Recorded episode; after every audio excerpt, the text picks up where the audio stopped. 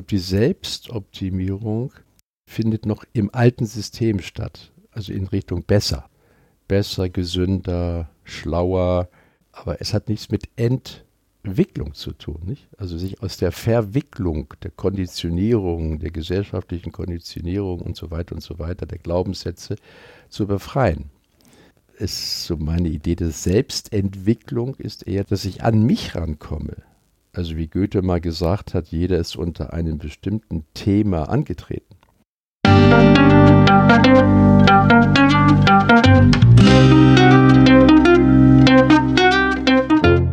Schön, dass du wieder reinhörst. Ich begrüße dich ganz herzlich beim Ich Wir Alle Podcast.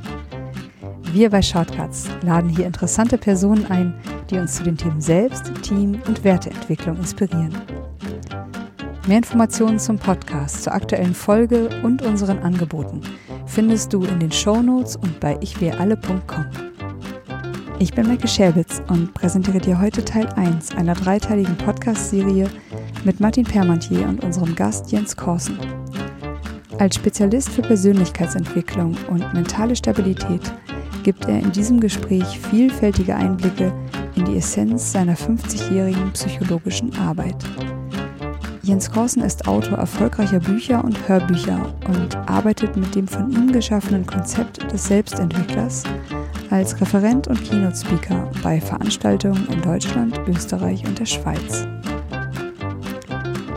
Bevor das Gespräch beginnt, noch der Hinweis zu unserem Netzwerk für Wachstumsgefährtinnen.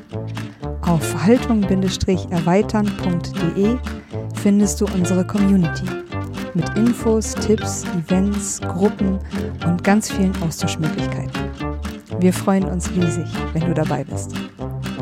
Und jetzt wünsche ich dir ganz viel Inspiration und Freude beim Hören. Audio ab.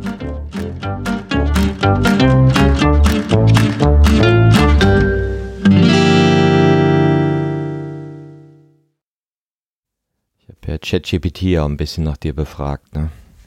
Das, die KI kennt dich ich habe ChatGPT auch gefragt, welche Frage wurde dir noch nicht gestellt? Nein. Mhm. Oh, mal ist das toll. Mhm. Die Frage war, Jens Korsen, wenn Sie einen einzigen Ratschlag oder eine Lektion hätten, die Sie allen Menschen auf der Welt mitgeben könnten, unabhängig von ihrem Alter, ihrer Kultur oder ihrem Hintergrund, was wäre das? Mhm. Kann ich dir sagen. Ja. Also wenn ich wirklich nur zwei Worte sagen dürfte. Zwei, nicht ein ganzer Satz. Ja, du bist ganz am Punkt. Zwei Worte. Und zwar vielleicht sogar unabhängig von den Kulturen. Dann würde ich sagen, kein Klagen. Kein Klagen. Soll ich dir sagen, warum ich das, das so wichtig finde? Sag's. Interessiert dich das? Mhm. Weil das Klagen Widerstand heißt. Das heißt, dein Gehirn bekommt durch, das darf doch nicht wahr sein, das gibt es doch nicht, so ein Mist, bekommt dein Gehirn Signale in Richtung Überleben, also Raufen, Laufen, mhm. Fight or Flight. Und du kommst in eine Inkohärenz, du kommst in eine Spannung und dann reduzierst du deine Möglichkeiten, weil du im Überlebensmodus bist und reagierst nur noch. Wenn du es schaffst, dich zu entscheiden, für das Leben zu sein, dann gibt es ja keine Auslöser mehr für Klagen. Weil ich bin für das, was ist. Das gehört zum Leben dazu. Und dann kämpfst du nicht mehr. Dann könntest du höchstens kämpfen, um Lösungen zu finden. Das ist wichtig. Ne? Aber du verlierst nicht die Energie, etwas zu verändern. Aber so verlierst du wie so ein Kind, das schreit einfach und Energielevel geht runter, weil du ja schon so viel geschrien hast. Du hast nicht mehr so viel Energie. Und deshalb, ich entscheide mich, das Leben zu bejahen. Also bin ich nicht mehr gegen das Leben, was nicht heißt, dass ich Dinge sehr unangenehm finde und die mir auch gegen den Strich gehen. Also das heißt ja nicht, ich bin jetzt für alles völlig unethisch, ja, ja, das ist, nimmt es mir, gibt es mir, sondern ich komme aus dem Widerstand, also aus dieser Kinderwelt, komme ich in die Erwachsenenwelt, indem ich nicht dagegen bin. Ich habe mich entschieden, für das Leben zu sein. Und für das Leben ist alles, ist auch der Stau. Ist alles. Also es gibt da keinen Scheißstau. Ne? Aber wenn ich das nicht merke, dass ich das nur denke, dann glaube ich wirklich, dass es einen Scheißstau gibt. also deshalb, wenn du mich fragst, was ist, wenn du nur zwei Worte hast, sage ich, kein Klagen. Dann bist du ja direkt im obersten Stockwerk angekommen. Ja. In der Ich-Entwicklung nennt man das die fließend akzeptierende Haltung. Mhm. Ja, und Gers Kobel hat neulich einen interessanten Podcast auch gemacht zum Daoismus, mhm. wo er diese Geschichte erzählt von äh, die chinesische Geschichte von dem Metzger, ja, der sein Messer nur alle 18 Jahre schleifen muss, weil er so seinen Beruf ausübt, dass er nicht gegen die Widerstände arbeitet. Mhm. Immer nur kurz guckt, wo geht's weiter, wo geht's weiter, wo ist Energie, wo ist Kraft. Ich sag mal ein bisschen martiales Bild mit dem Metzger, aber es zeigt ja dieses Widerstände als Phänomene begreifen. Und was ich dabei interessant finde, auch bei deinem Konzept des Selbstentwicklers, für das du ja auch so äh, berühmt geworden bist, dass das viele verstehen im Außen.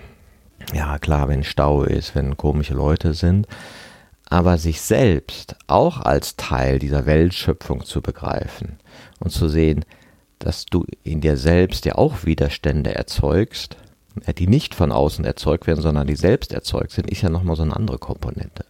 Naja gut, es ist sehr schwierig auseinanderzuhalten, aber wenn ich jetzt im Stau stehe, also wörtlich da, dann ist es ja nur eine Situation. Viele Autos stehen hintereinander. Also das Wort Stau ist ja nur meine Erfindung. Das, was wirklich ist, es stehen Autos hintereinander. Jetzt spanne ich mich schon an, weil ich das Wort Stau sage. Stau ist gegen das Leben. Das kannst du als Metapher ja für alles nehmen. Und dann ist es letztendlich doch mein innerer Beitrag. Also ist es nicht der Stau, der mich zum Fluchen bringt und zur Verzweiflung und zu irgendwelchen Übersprungshandlungen, weil ich überfordert bin, dass meine Erwartungen nicht erfüllt werden. Wir haben ja schon mal darüber geredet, dass ich ja letztendlich meinen Lebensunterhalt, das ist für dich äh, banal, aber es stimmt, dass ich meinen Lebensunterhalt damit verdiene, dass Leute zu mir kommen und sagen, äh, dich hatte ich mir ganz anders vorgestellt. Also ich hatte mir im Beruf, hatte ich mir doch vorgestellt, ich habe ja auch Harvard und alles, jetzt geht's durch und es läuft nicht. Und ich hatte mir das mit der Ehe, also wirklich mit dieser wunderbaren Frau, mit diesem herrlichen Menschen, Mann, ganz anders vorgestellt. Und dann sage ich, ja, und ist nicht so, ne? Nee. Gut. Dann kommt eben die Inkohärenz, das, die Spannung und dann kommt man zu mir. Also wenn Leute nicht, wie wir vorhin schon gesagt haben, immer in den Widerstand gehen, weil sie sich an den Vorstellungen, die sie haben, orientieren und nicht an dem, was wirklich ist, würden die ja nicht kommen. Also wenn mir früher mal in der Beziehungsberatung eine Frau gesagt hat, Beisein ihres Mannes, seitdem ich dich kenne, geht es mit mir bergab, kommt sie ja nicht zu einer Entwicklung. Und das ist eben das, was, ja, was ich wirklich erstaunt feststelle, auch bei mir selber auch, wo man ja doch so viel weiß und auch erkannt hat, wenn es drauf ankommt, dann sage ich plötzlich ja, also du bist schuld. Mhm. Ja, und ich komme nicht zu meinem Beitrag. Und ich glaube, ganz wichtig ist es, wenn man in Problemen, in Anführungsstrichen Problemen steckt, um wieder aus der Ohnmacht in die Eigenmacht zu kommen, dass man erstmal fragt, wo ist mein Beitrag? Also wie bin ich damit verwickelt sozusagen? Nicht? Also wenn, wenn man gemobbt wird, ne? ja, das gibt's doch nicht. Und man sagt, Moment mal, wo ist denn dein Beitrag? Ja, wie, wie meinen Sie das? Ja, äh, äh Sie werden ja gemobbt. Warum werden denn die anderen nicht gemobbt? Ja, das ist ja die Ungerechtigkeit. Ja, aber das zu überlegen, ja, warum werden die anderen nicht gemobbt? Warum ich? Ja, ich bin ein Pechvogel, ich bin immer schon gemobbt worden. Kann man sagen, okay, dann wollen wir das Karma mal abhaken, aber dann ist es ja eben einfach auch, dann nehmen Sie es doch hin. Ne? Diese Verantwortung für mein Erleben zu übernehmen, ist, glaube ich, der Anfang mhm. einer Entwicklung. Ne? Weil sonst bin ich ja immer im Opfer, ja. Also ich kann ja nichts dafür. Wie willst du denn überhaupt dich oder irgendetwas ändern, wenn du ja gar nicht für nichts was kannst. Ja, aber wenn du irgendwie siehst, naja, gut, ich bin ja auch ein bisschen pingelig dann, wenn ich dann die Leute unterbreche, wenn einer sagt, ja, Mensch, das, äh, das hat mich so geärgert. Ja, dann sage ich natürlich, wie, wie, finden Sie das? Formulieren Sie es mal anders. Wie finden Sie das, wenn Sie sagen, ich habe mich geärgert? Mhm. Also kein Unterschied. Na, überlegen Sie mal, also das hat mich geärgert, ist draußen und ich ärgere mich ist ja drinnen. Und das war das, was du vorhin gesagt hast, ist ja immer drinnen. Mhm. Das Spannende ist ja, klar, hört sich so einfach an, da gehe ich nicht in Widerstand. Und wenn ich sage, ich habe mich geärgert, ja, und ich kann ja auch sagen, in mir ist Ärger. Und der kommt und der geht. Ja, und das ist ja auch nochmal ein interessanter Punkt von dem Selbstentwickeln, den du gerade angesprochen hast, zu diesem Raum der Nicht-Identifikation mit den Phänomenen, die ich als ich betitel. Es ist immer sehr schön mit dir zu reden, weil du bist so schön schlau. Deine Fragen inspirieren mich. ähm, ich muss da an den Krishnamurti denken. Ich mhm. habe nicht so viel gelesen, aber so von Fernost, Indien. Und das erinnert mich daran, in mir ist Ärger. Ne? Mhm. Er sagt, geh davon aus, dass es immer ist. Also in dir, es kommt immer Ärger, es kommt immer Trauer. Versucht es nicht zu verstehen. Das war für mich am Anfang etwas, wie meint er das? Also frag dich nicht, warum du traurig bist, sei traurig. Mhm. Weil dann geht die Trauer am schnellsten weg. Dann wird es kein Quiz, das du lösen ja, musst. Ne? Ne, wenn du das mhm. festdrehst und sagst, ja, warum bin ich Idiot eigentlich traurig? Weil die mich verlassen hat oder weil der das gemacht hat, dann will ich, ich glaube, das ist gar nicht so bewusst, ich will Macht bekommen über meine Gefühle, indem ich sie erklären kann. Weil der, die das so gemacht haben, bin ich jetzt wütend. Aha. Und dann hat man vielleicht ganz tief so die Idee, aha, wenn ich das jetzt verstanden habe, warum ich wütend bin, dann schaffe ich es vielleicht nicht mehr wütend zu werden. Und der Krishnamurti sagt, hör auf, das ist ein Teil von dir. Da kommt es und geht es. Ja? Mhm. Und wenn du wütend bist, dann ja, ist es ganz gut, wenn du auf die Matratze schlägst oder an die Wand haust und schreist, ich bin wütend. Aber du kommst eher in die Falle und du, du wirst das Gefühl festdrehen, wenn du sagst, ja, warum bin ich Idiot eigentlich wütend? Mhm. Und das ist die Gefahr, auch so beim Selbstentwickler, wo es ja auch darum geht, es denkt mich und ich kann aber auch selber denken und diese Verstimmtheit, die ja uns hindert, unsere Möglichkeiten zu nutzen, weil wir dann ja im ohnmächtigen Kind-Ich sind. Diese Verstimmtheit kommt ja letztendlich von den automatischen Gedanken. Also ich sitze ja nicht im Stau und sage, wie verstimme ich jetzt mich mal und denke das mal hier, blöder Stau. Das kommt ja alleine. Und wenn ich aber spüre, dass die Verstimmtheit durch meine automatischen Beiträge kommt, die wiederum konditioniert sind aus meinen früheren Erfahrungen, dann könnte ich auch sagen, ja, das kommt einfach und ich bin traurig, ich weine jetzt. Es wird komisch, wenn man sagt, ja, ich soll mich nicht fragen, warum ich weine. Natürlich werde ich irgendwie wissen, da war irgendein Auslöser. Das kann ich ja doch akzeptieren, aber dass ich dann mich hinsetze und analysiere, äh, warum der oder die mich traurig gemacht hat, das ist ungünstig. ja, die, man sagt ja manchmal so, das Gefühl ist ein Wahrnehmungsorgan. Mhm. Und dann, wie du es nennst, dann gibst du deinen Beitrag dazu, mhm. machst was da draus. Mhm. Ja, und wenn es eben mit einer Geschichte auflädst, das ist so, weil der, das ist so, weil ich. Das Quiz im Inneren ist ja genauso wie das Quiz im Außen. Mhm. Wer hat Schuld oder was in mir sind die Muster. Mhm. Ne? Und gleichzeitig gibt es ja manchmal schon so eine, hilfreich zu sehen, ach, das mache ich öfter so. Mhm. Ist ja auch eine Möglichkeit, sich davon zu distanzieren und das als Wahrnehmung stehen lassen zu können. Ne? Das ist ganz interessant mit dem Quiz, das kommt mir zum ersten Mal, dass man im Quiz ja recht haben will. Ne? Ja, klar. Na, also ich gucke ab und zu, ich weiß, du schaust ja schon seit zehn Jahren nicht mehr fern, aber ich bin dann noch so die, die alte Generation und schaue dann, auch weil meine Frau das gerne anschaut, den Jauch an. Ne? Mhm. Und da macht es ja wahnsinnig Spaß, vor dem anderen, Edge, Badge, ich weiß das schon. Warum weiß der Idiot das nicht? Mhm. Und ich glaube, dieses Wissen wollen, ganz tief in uns drin, hat ja was mit Eigenmacht zu tun. Mhm. Ich kenne mich aus. Mhm. Das ist jetzt nicht so wie, wie heißt der höchste Berg von so und so, aber dass du es ganz kurz in Kohärenz bist, also dass du dich in Entspannung fühlst, weil du sagst, oh, guck mal, ja, hier, ich fühle mich wohl, weil ich kenne mich aus. Mhm. Und in dem Augenblick, wo du jetzt keine Erklärung bekommst für irgendetwas, ist nicht wirklich kognitiv so, aha, das kommt daher und daher, ähm, dann wird ja vielleicht das Gefühl sogar dann zu einer Panik oder zu einer Grundstimmung. Ich bin in die Welt hineingeworfen und ich kann nichts tun. Ne?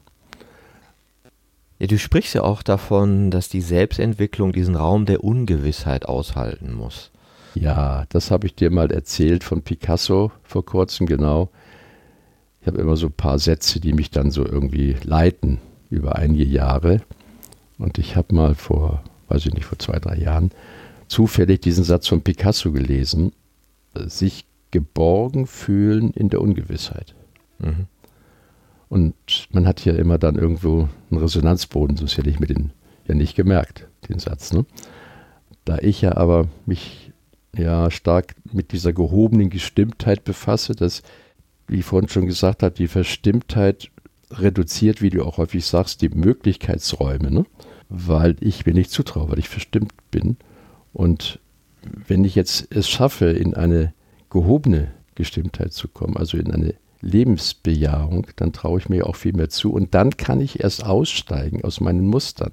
Du kommst nicht aus deinen Mustern raus, Gedanken, Verhaltensmustern, wenn du verstimmt bist. Weil der Verstimmte ist ja immer im Überlebensmodus, im Kampf, oh Gott, Angst, furchtbar und hat ja keine Kreativität, hat auch keine Kraft, mal mutig zu sein, also irgendwas mal zu verlassen. Ja. Und deshalb habe ich mich in meiner Beratung so von den, ja, was ja auch typisch er Verhaltenstherapeut ist, wo willst du hin, warum hast du es nicht geschafft? Komm, ich gebe dir Tools, überwinde dich, Disziplin, dranbleiben. Das ist okay, aber das, das hat ja die Grenzen irgendwie. Ne? Und ich habe dann gemerkt, auch wenn ich den Leuten noch so schöne Tools an Hand gegeben habe und wir das alles durchgesprochen haben, ah ja, genau, vielen Dank. Wenn es darauf ankam, haben das dann meine Klienten nicht gemacht. Mhm. So, ja, aber wir haben das doch besprochen. Ja, ich, ja, ich weiß auch nicht. Ich habe das dann vergessen. Ich wollte es an dich machen, da war ich so aufgeregt und ich war auch so sauer.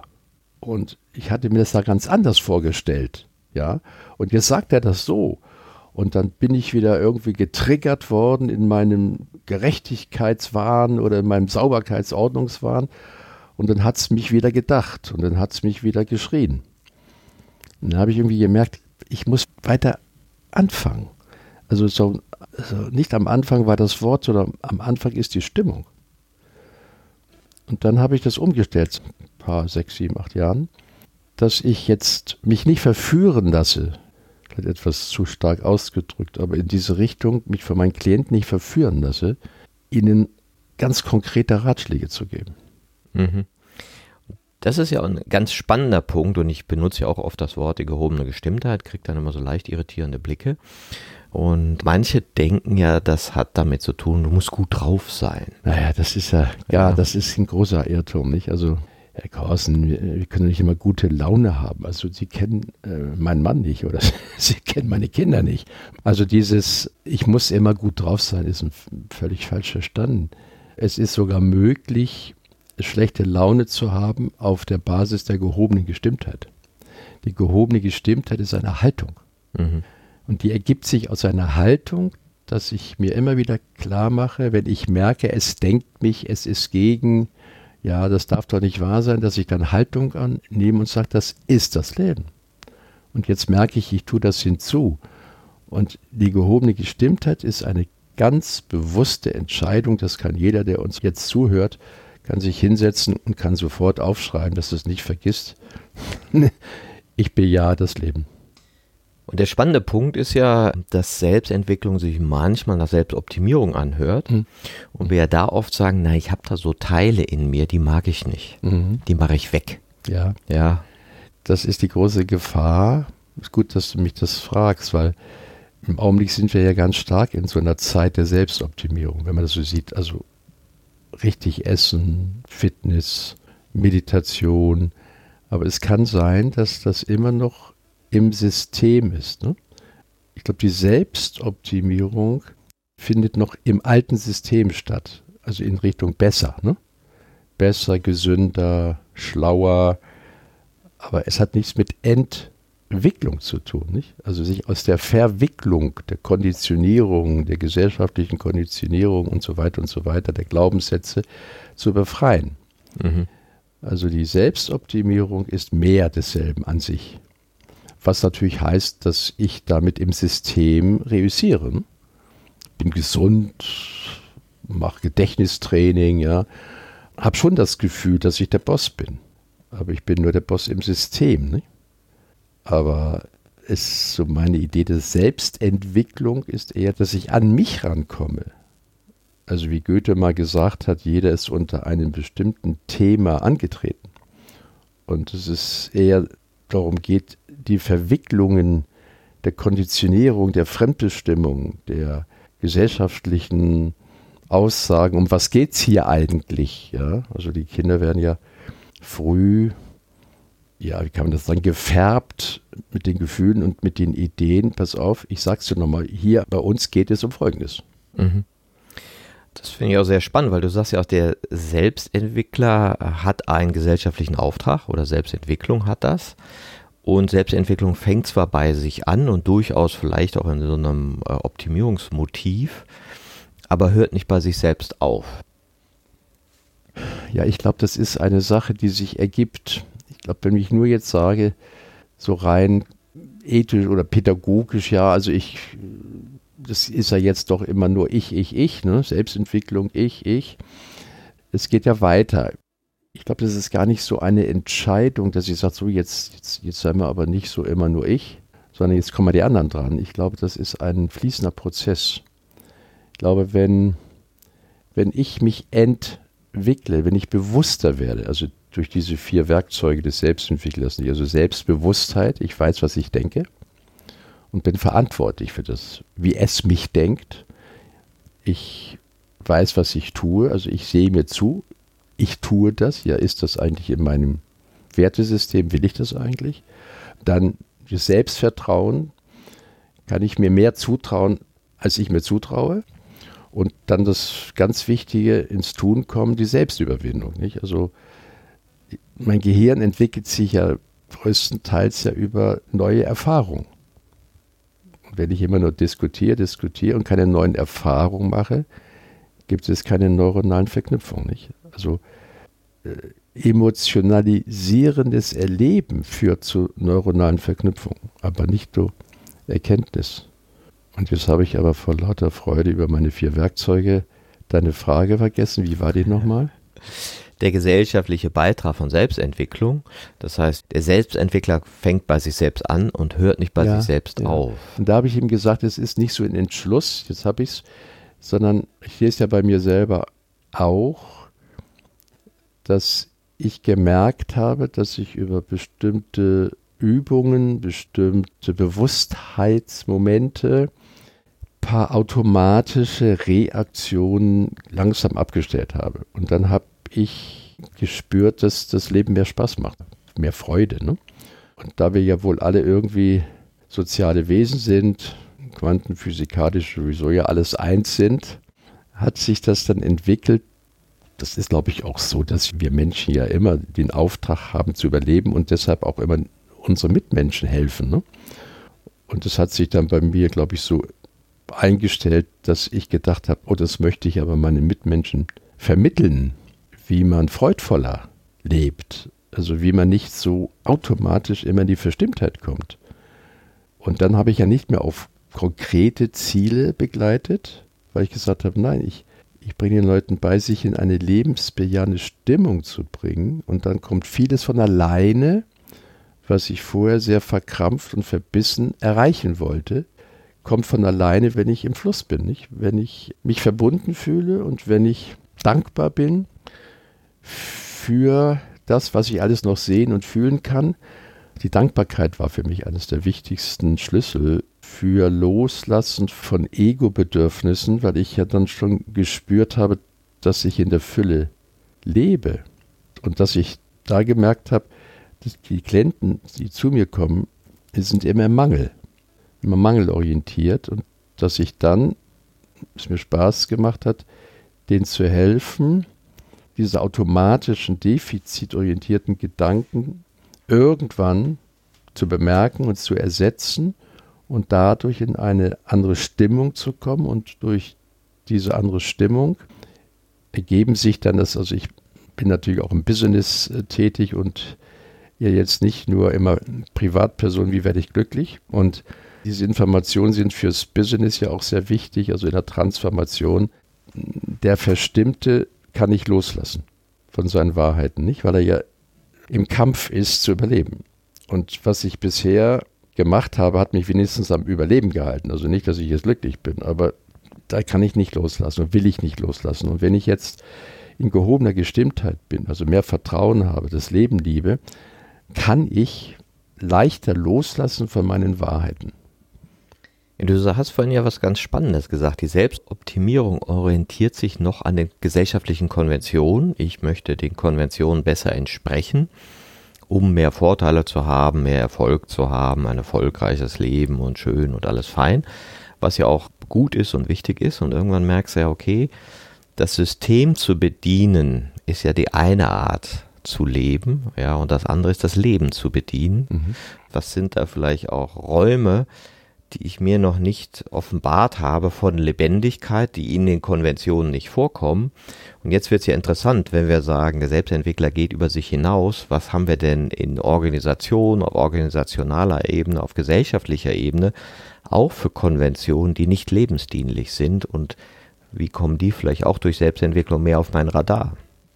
Ja, da kann ich da anschließen, was ich ja eben gesagt habe, der Vorteil der gehobenen Gestimmtheit, also jetzt auch im gesellschaftlichen oder auch im Firmenbezug, wo wir ja heute sehr viel Lösungen loslassen müssen, weil sie plötzlich zu Problemen werden. Du kannst aber viel leichter loslassen, wenn du in einer gehobenen Gestimmtheit bist, also einer bejahenden Stimmung.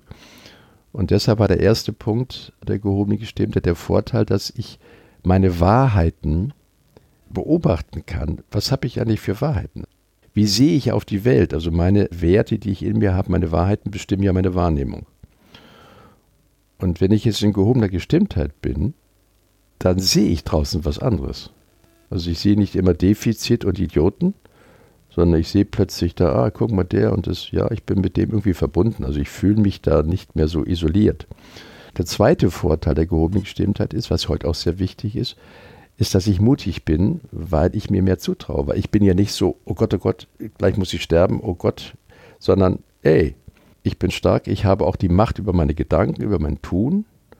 Und deshalb bin ich mutig, auch wenn ich Fehler mache, dann bedanke ich mich bei dem Fehler. Das ist ja so einer meiner Credos. Danke, Situation, du bist mein Coach. Und durch diese gehobene Gestimmtheit bin ich mutiger. Jetzt kann ich natürlich in Firmen oder in Seminaren den Leuten sagen, los jetzt mal, jetzt mal raus aus der Komfortzone, ihr Penner. Ja, mal ein bisschen jetzt mal ran. Aber das bringt ja nichts. Also auch wenn die Leute erkannt haben, dass heute Versuch und Irrtum angesagt ist, schaffen sie es trotzdem nicht, weil sie ganz schnell wieder in die Angst kommen. Und deshalb kann ich natürlich wenn ich lebensbejahend bin, kann ich viel mehr Risiko eingehen und es haut mich nicht gleich runter. Danke, Fehler, du bist mein Coach. Und der dritte Vorteil der gehobenen Gestimmtheit ist, dass ich aus Niederlagen, was ja auch an sich nur ein Wort ist, aus unangenehmen Situationen viel schneller wieder rauskomme, weil ich nicht so kämpfe, weil ich das wahrnehme und einfach weitermache und mich nicht dann in die Verstimmtheit, in Depressionen bringe. Der vierte Vorteil ist, dass ich empathischer sein kann. Habe ich auch bei mir festgestellt, dass ich den anderen mehr sehe, also dass ich ihm mehr Raum gebe, sich zu formulieren, ohne dass ich sofort sage, ja, das spitzt du oder das ist doch ganz anders. Wenn ich in gehobener Gestimmtheit bin, dürfen die anderen eher so sein, wie sie sind. Ne? Wenn ich in Verstimmung bin, dann kriege ich Angst, weil die sind ja nicht so, wie ich es mir vorgestellt habe. Und deshalb nimmt die Empathie zu, du kannst den anderen sein lassen. Mhm. Weil er nicht sofort in Stress kommt und denkt, ja, wenn der so ist, also geht es ja gar nicht. Das ist ja gar nicht das, was ich mir so vorgestellt habe. Und deshalb ist es, glaube ich, vergebene Liebesmühe zu sagen, jetzt will ich mal empathisch sein. Meine Umwelt sagt immer, sag mal, du bist so, so abstrakt oder du bist so sachlich, jetzt doch mal ein bisschen Gefühle.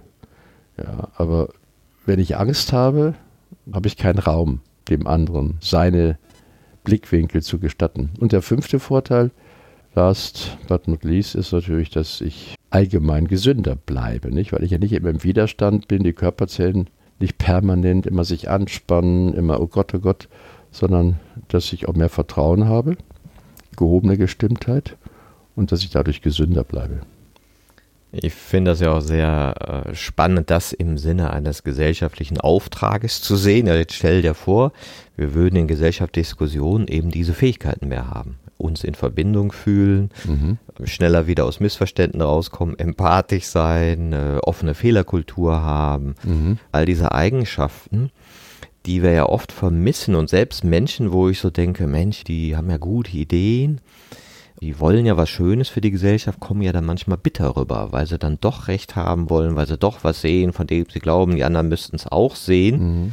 Und es braucht ja auch diese Autonomie, Respekt vor den anderen, die es halt anders sehen, mhm. aus guten Gründen, aus biografischen Gründen, aus anderen Wahrnehmungen mhm. heraus. Und diesen Raum, Gerz Kobel nannte das mal zusammen mit Markus Gabriel, dem Philosophen, die radikale Mitte. Ein mhm. Raum, wo die Unterschiedlichkeit und die Ungewissheit ausgehalten werden kann für mhm. den gesellschaftlichen Diskurs. Und um den betreten zu können, braucht es vielleicht Selbstentwicklung.